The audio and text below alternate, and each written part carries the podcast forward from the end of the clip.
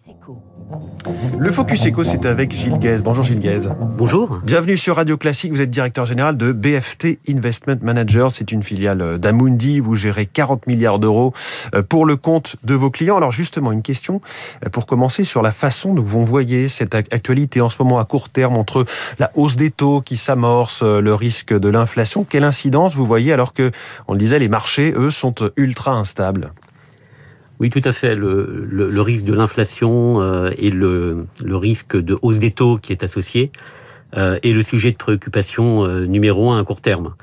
Alors, de deux choses l'une, soit le, rythme d'inflation se normalise et les politiques des banques centrales permettent, je dirais, d'anticiper de, une hausse des taux organisée, mesurée, mmh. et les marchés prévisibles. Devraient, en fait. voilà, les, les, marchés devraient retrouver une certaine trajectoire euh, de, de, de stabilité.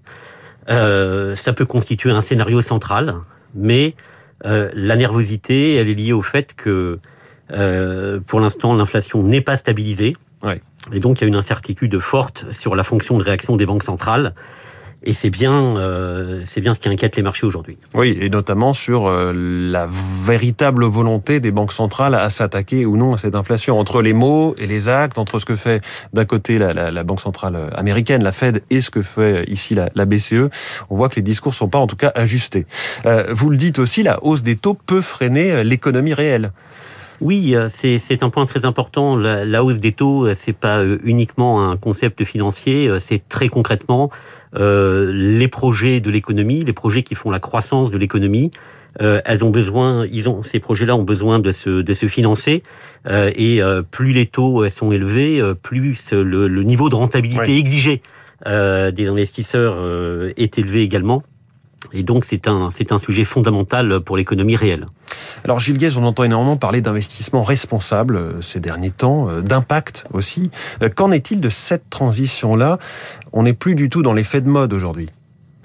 Euh, non, et, de, et depuis longtemps. Euh, en fait, l'industrie de l'asset management, de la gestion d'actifs, euh, a, a, mis plus depuis, depuis plus de 20 ans euh, à chercher à intégrer euh, les notions d'investissement responsable euh, dans, dans ces gestions. On peut dire aujourd'hui que euh, quasiment 100% des gestions d'actifs intègrent euh, les concepts ESG au sein de ces gestions. Donc, dans les critères d'environnement, euh, sociaux, sociaux, et de, et de gouvernance. Et, et, de gouvernance. Et la, la révolution qu'on est en train de vivre, c'est que euh, il y a une volonté de, de passer d'une d'une intégration ESG généraliste vers une démarche d'impact.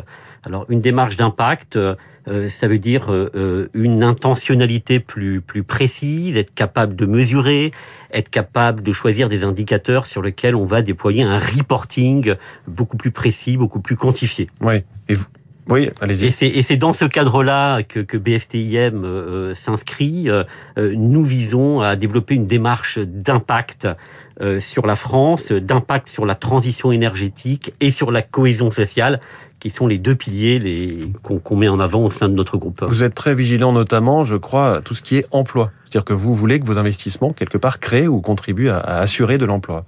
Oui, en tous les cas, euh, ça peut s'illustrer à travers la, la création d'un fonds euh, que nous avons lancé, lancé l'année dernière, BFT France Emploi ISR, euh, qui choisit effectivement comme comme thème sur le pilier cohésion sociale la création d'emplois en France, mais la création d'emplois en France avec euh, des verticales importantes comme l'emploi des jeunes ou l'emploi des seniors.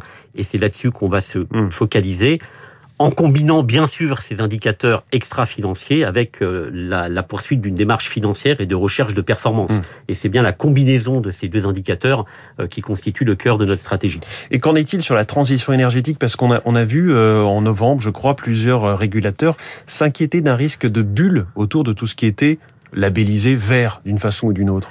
Oui, alors à la fois de, à la fois de bulle et, et, et de greenwashing. Oui, de manque de sincérité. Voilà, là aussi il y a une évolution tout à fait, tout à fait intéressante. Hein. Lorsque je parlais d'intégration ESG, euh, finalement, euh, on se contentait euh, d'obtenir une, une, notation d'un portefeuille supérieur à un univers. Aujourd'hui, ce qui est en train de se passer, c'est qu'on va, on va prendre des engagements plus, plus précis, notamment sur les émissions et la trajectoire net zéro pour mettre en conformité des portefeuilles avec des trajectoires d'émissions carbone et notamment pour ce qui est de la France, l'objectif net zéro à horizon 2050. Est-ce qu'il va y avoir une bataille d'un fonds à l'autre, d'une société de gestion à l'autre sur la, la, sincérité des engagements pris, sur la façon de, de prouver que l'impact est là? Je ne parlerai pas forcément de bataille, mais en tous les cas, il y a une il y a des investissements très importants, euh, il y a une, un certain nombre d'objectifs précis, d'engagement euh, que prennent les sociétés de gestion et notamment en France euh, au regard de cet objectif net zéro qui a été réitéré dans le cadre du, du plan de relance du, du, gouvernement. Et par rapport à tout ce qu'on s'est dit, quel secteur vous regardez de plus près, que ce soit pour du positif ou du négatif? Je pense l'automobile, l'industrie, l'énergie. Alors pour ce qui est du pour ce qui est de la thématique de l'emploi, puisque c'est c'est ça qu'on évoquait, euh, en fait vous allez assez naturellement euh, euh, vous tourner vers les emplois qui créent le plus, enfin vers les sociétés qui créent le plus d'emplois en France, notamment le secteur des services, également le secteur le secteur de la technologie qui est particulièrement dynamique ces derniers mois. Donc la technologie, ça fait partie des choses que vous surveillez. D'autres secteurs aussi, j'imagine, euh, peut-être euh, innovants en matière peut-être de biotech ou de, de chimie, d'agriculture? Euh, le, le, le, secteur des, des, services informatiques, le secteur du, le secteur du luxe, euh, c'est en particulier ce qu'on regarde. Donc ça, ça fonctionne très bien.